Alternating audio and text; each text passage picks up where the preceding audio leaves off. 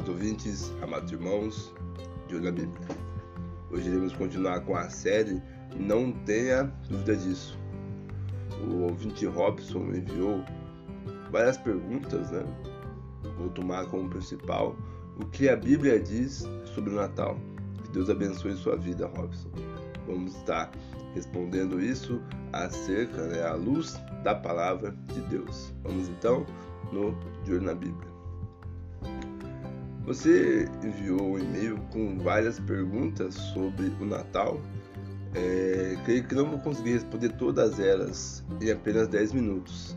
Estarei respondendo algumas aqui, as posteriores estarei respondendo para você por e-mail, correto? O que a Bíblia diz sobre o Natal? Uh, o Natal é uma, é uma data, uma festa comemorada em 25 de dezembro, né, em quase todo o mundo, né, não sei percentual que é de comemoração, mas é na sua grande maioria. Isso foi fixado pela Igreja Católica Romana no século V, que coincidia com as festas pagãs do Oriente de Roma. Porém, existem controvérsias, né? Essa data já havia sido estipulada por, Constantino, né? Para variar, tudo acaba na conta, né? Do imperador Constantino. Vamos uh, abrir a nossa Bíblia em Lucas capítulo 2, versículo 7 e versículo 8. Diz o seguinte: E deu a luz ao seu primogênito, envolveu em panos e deitou-o numa manjedoura, porque não havia lugar para eles na estalagem. Ora, havia naquela época mesma comarca de pastores, que estavam no campo e guardavam durante as vigílias da noite o seu rebanho. Esse período aqui, que a Igreja Católica estipulou como 25 de dezembro, no hemisfério, no, hemisfério norte, né, de dezembro até ali fevereiro, ocorre o inverno, o que seria improvável que pastores e seus rebanhos estivessem acampados essa prática era mais comum na primavera e no outono, no qual os pastores iam é, acampar né, com os rebanhos. Em Lucas 2, versículo 21, um pouquinho mais à frente aí, diz o seguinte: E quando os oito dias foram cumpridos para circuncidar o menino, foi-lhe dado o nome de Jesus, pelo que pelo anjo lhe fora posto antes de ser concebido e cumprindo seus dias de purificação, segundo a lei de Moisés, o levaram a Jerusalém para apresentar ao Senhor. Essa viagem né, de Nazaré até Jerusalém, descendo ali, dá cerca de 100, mais de 150 quilômetros, né? Hum, é, não faria sentido algum no inverno, né? Lembrando que Maria tinha poucos dias concebida a Cristo, fazer essa caminhada até Jerusalém. Então, uh, em dezembro é muito, mas muito provável que Cristo havia nascido.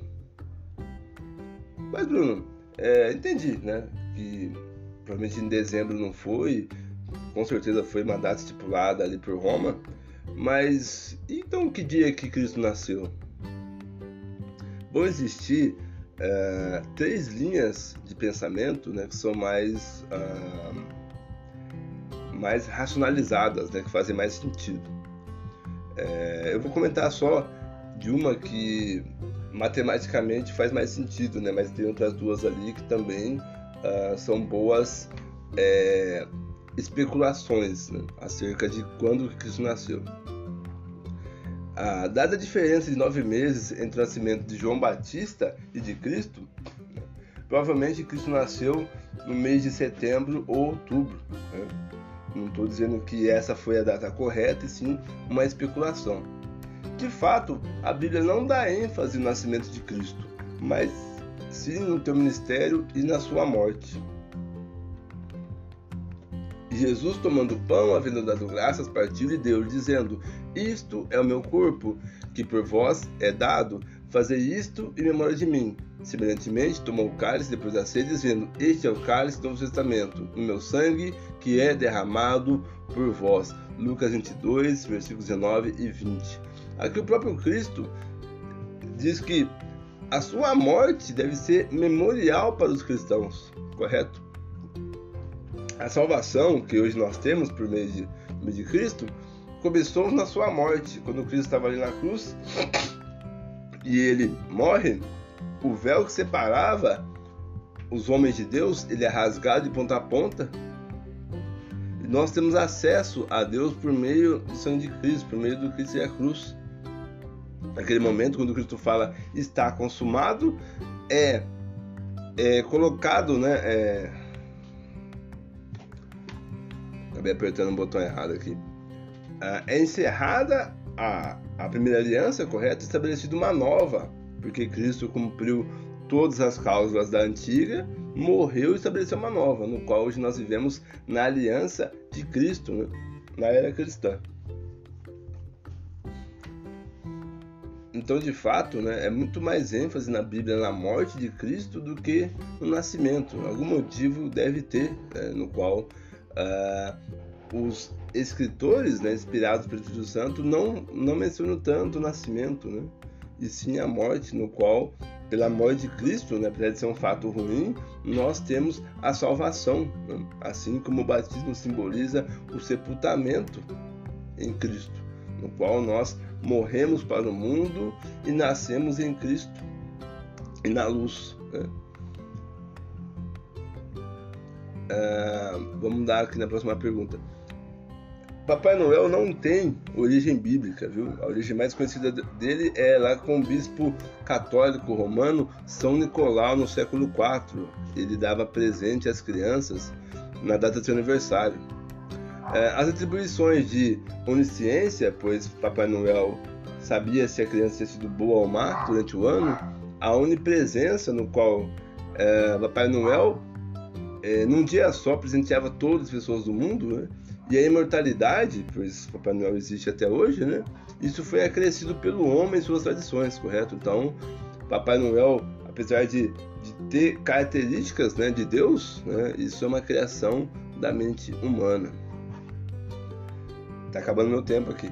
Cantata de Natal. Né? Não existe é, exemplo bíblico dessa prática. Né?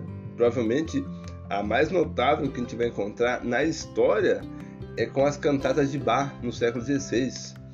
É, uma muito conhecida é Jesus, Alegria dos Homens. Depois procure no YouTube aí, vocês vão lembrar facilmente, né? Porque é uma cantata muito conhecida. Né? As denominações que têm essa prática é voltada para as crianças e jovens, entoando louvores cristocêntricos, fazendo encenações natalinas e pregando a palavra acerca da esperança em Cristo. E também tem atos de filantropia com as crianças de pais que não têm condições de presentear seus filhos. Né? Então é assim no qual que algumas denominações, creio que na maioria das denominações tem essa prática né, de fazer a cantata de Natal. Creio eu ser um ato saudável, né, pelo fato da comunhão entre os irmãos e suas famílias, porém não é um estatuto de Cristo. Então, existem algumas denominações que têm a prática da cantata de Natal. Espírito natalino, né? espírito com letra minúscula.